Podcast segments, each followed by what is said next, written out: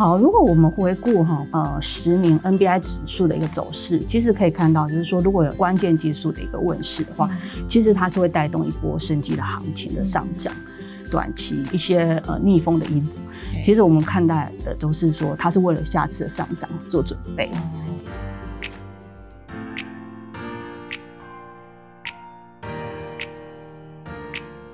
嗨，大家好，我是 Francis 陈队，欢迎收看财讯的美股笔记。今天呢，我们要聊的主题是美国生技股的产业投资趋势。我们今天很高兴呢，能够邀请到富兰克林华美投信生技基金拟任经理人 Vicky 来到我们的节目上，欢迎 Vicky。主持人好，各位财讯的观众朋友，大家好。那在节目的一开始呢，我们要先带大家来认识美国医疗产业类股哦。那因为美国的医疗产业跟台湾这个分类有一点点不太一样。那像之前我在华尔街呃任职的时候，有专门看一些就是医疗产业里面就细分很多嘛。那像台湾的比较是一个大锅饭的概念，新药啊、医材啊，甚至保健食品、运动器材这种都会归类于生技股。那其实美国相对来说它的分类是比较明确的。那 Vicky 是不是可以给呃观众朋友一些简单的了解，让大家比较知道说美国生技股的轮廓，它的基本的分类是怎么样的呢？美国的医疗相关的整个产业的最大范畴叫做医疗保健，就是 health care。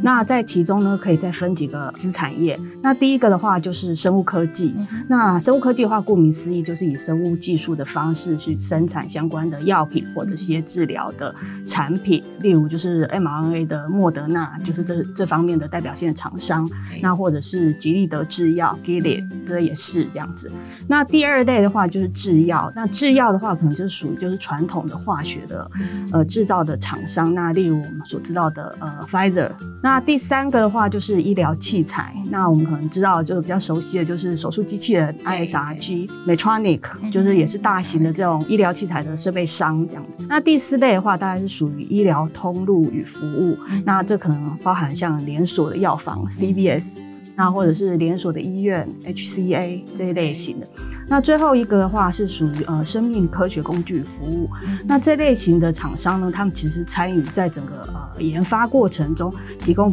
比如说设备啊、耗材呀，或者是一些委外的服务。代表性的公司可能像 s e m o n Fishers。这类型的公司为主。那其实我们也蛮想要知道，说像莫德纳，就是在疫情这个升温的时候，大家都很关注这支股票。那但是在最近的七个月，它的跌幅来到了就是七十五 percent，它就是也是快速下修。我们投资人就要怎么看这样子的生技股的呃状况？对美国生技股应该有什么样的认知？提到这个部分的话，我们可能要回想一下，那二零二零年那时候疫情爆发的时候，嗯那那时候我们想到的是什么？我们要防疫，所以其实防疫有三个领域，第一个就是预防、检测、治疗嘛。疫苗的话呢，是在预防这个领域里面呢最重要的一环哈。可是我们知道说疫苗的开发，其实它花的时间是要非常长的。那加上我们现在面对的这个病毒呢，是一个全新又未知的病毒，所以其实，在呃开发的过程，呃是非常需要花时间的。但是 mRNA 的技术的一个突破呢，其实是将这个整个开发的时程是做了一个缩短的一个情况。那加上说，在各国的主管机关在审查机制上的一些缩减的政策上面来讲，能让这个疫苗很快的被开发出来，核准上市。对，那普遍施打，所以那时候相关的这类型的呃公司，像莫德纳或 BNT 这些 mRNA 开发的厂。商他们股价其实就有一大波的一个涨幅嘛。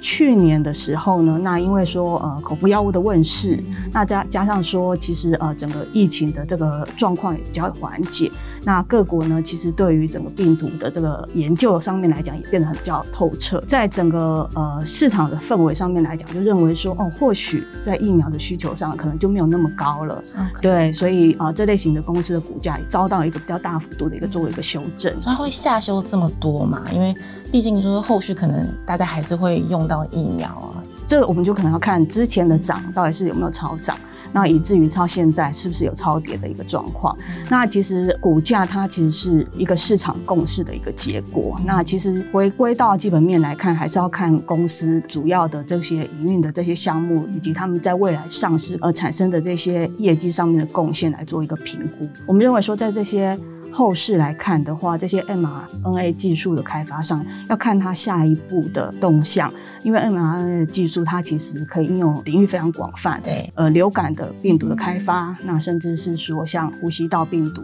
那还有疱疹病毒 HIV，那这些都是 mRNA 平台会使用，对，可以使用到的。所以这些产品的话，其实都还在陆续的研究当中。那甚至更进一步的，像癌症疫苗开发，也是有主题在进行中。大家其实是需要耐心的去等待。那我们如果提到这个美股的表现哦，很多投资人一定知道，应该要观测很多重要指标，包括像是标普五百指数啊、道琼工业指数啊，还有纳斯达克。那如果我们要观察这个生技股的表现，有哪一些重要的指标或者指数，我们应该要追踪的呢？嗯，那这边的话，我们会建议就是以 NBI 指数来为主要这样子。那 NBI 的话，它其实就是纳斯达克的呃 Biotech Index，这个指数在一九九三年成立，它当时是在筛选 n a s d a q 上市的这些公司里面，那属于是生物科技还有医药类的这些股票做成的一个集合，那形成的这个是所谓一个产业型的指数。这个指数成立原因，大部分也是希望是说哦，投资人可以去了解说，哎，在这个整个产业的一个表现的状况，在市场上表现的状况，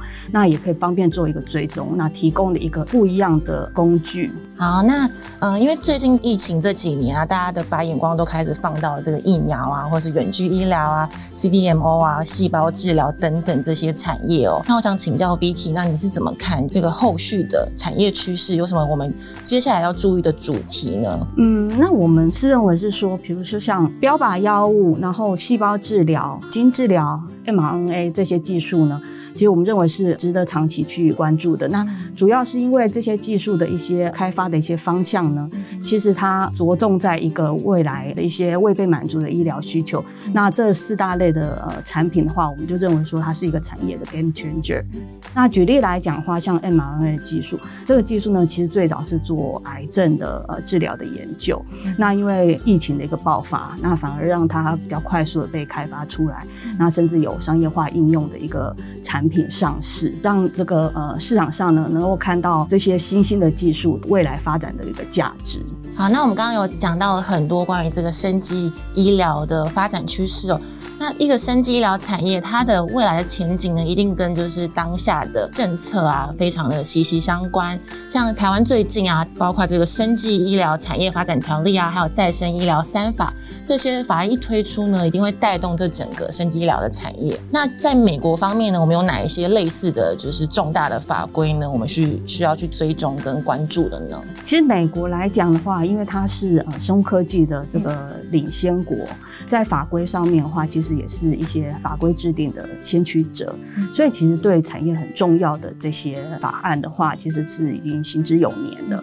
那拜登今年是在二月的时候，他提出了就是再度重启他的。这个癌症的登月计划，那他们希望就是说，能够在呃未来的二十五年内，将癌症的死亡率降到一半。那其实这里就是凸显说，未被满足的需求都还是存在的。那在这样子的计划底下，他们就是大量的投入了资源，包含就是早期的筛检，嗯，对嘛？早期筛检就会早期预防。那第二个的话，就是利用创新的技术来预防癌症，比如说像我们讲的这个 mRNA 的癌症疫苗。第三个呢，是希望能够缩短这个。呃，贫富或城乡之间保健知识或者是资源上面的一个不平等的状态。那第四个呢，包含就是说像开发个人的精准的治疗方案。那像呃不同的基因型的病人的话，可能是有不一样的对应的一个治疗的药物等等这样子。那第五就是要加速一些罕见恶性的这个癌症的一些研究的领域。那最后一个呢，就是健全那相关的这个保险的还有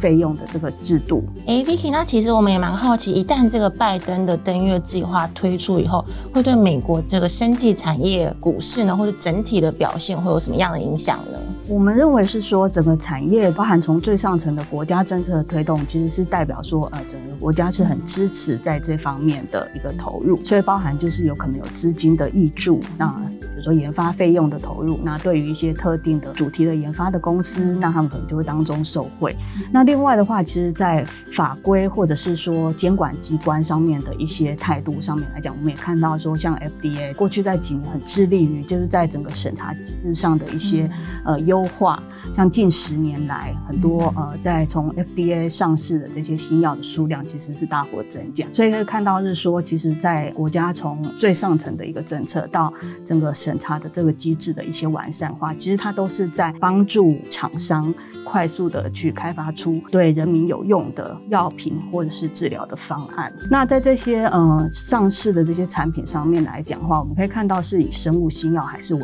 主。那这些包含可能像抗体药物啊、细胞治疗、基因治疗啊，甚至还有 mRNA 的这些产品、疫苗这样子。那也可以看到说，这样的技术其实也是未来一个发展的一个趋势。那像二零一五年呐，当时美国总统大选的时候，希拉里就曾经批评说，哎，美国的一些药价特别的高，导致于说生技产业的股价是大幅的下跌。近两年啊，这个疫情的关系，我们也会看到就是说疫苗类股啊，或生技股它的波动嘛。那 Vicky 你是怎么看？就是后续这个生技产业会有哪一些机会还有变数，我们应该要注意的呢？好，如果我们回顾哈呃十年 NBI 指数的一个走势，其实可以看到，就是说如果有关键技术的一个问世的话，其实它是会带动一波升级的行情的上涨。那但是如果说呃短期一些呃逆风的因子，其实我们看待的都是说它是为了下次的上涨做准备，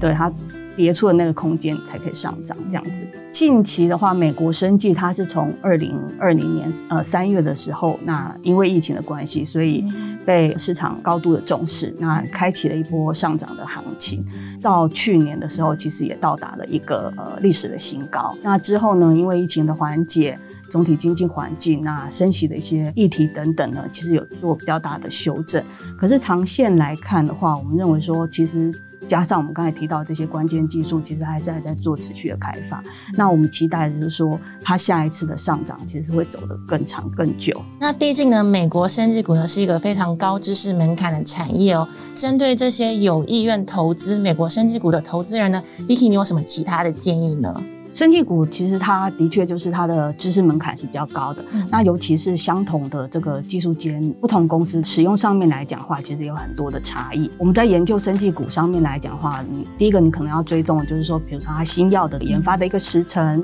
它的设计。那第二个的话，就是未来产品彼此之间的一个竞争的一个程度。那第三个的话，包含是在审查机关的一个风险，或者是说上市以后量产的一个可能性等等。那我们会建议说，若想要参与长线投资这个生技股的投资朋友上面来讲呢，可以选择呃有产业相关的基金或者是 ETF 来做一个投资。那不论是说定期定额或是单笔投入，那在长期持有底下的话，未来都可以获得还不错的报酬。好，我们非常谢谢 Vicky 今天非常精彩的分享哦。那喜欢这个节目的朋友，记得要按赞、订阅、加分享哦。那我们下集再见哦，拜拜。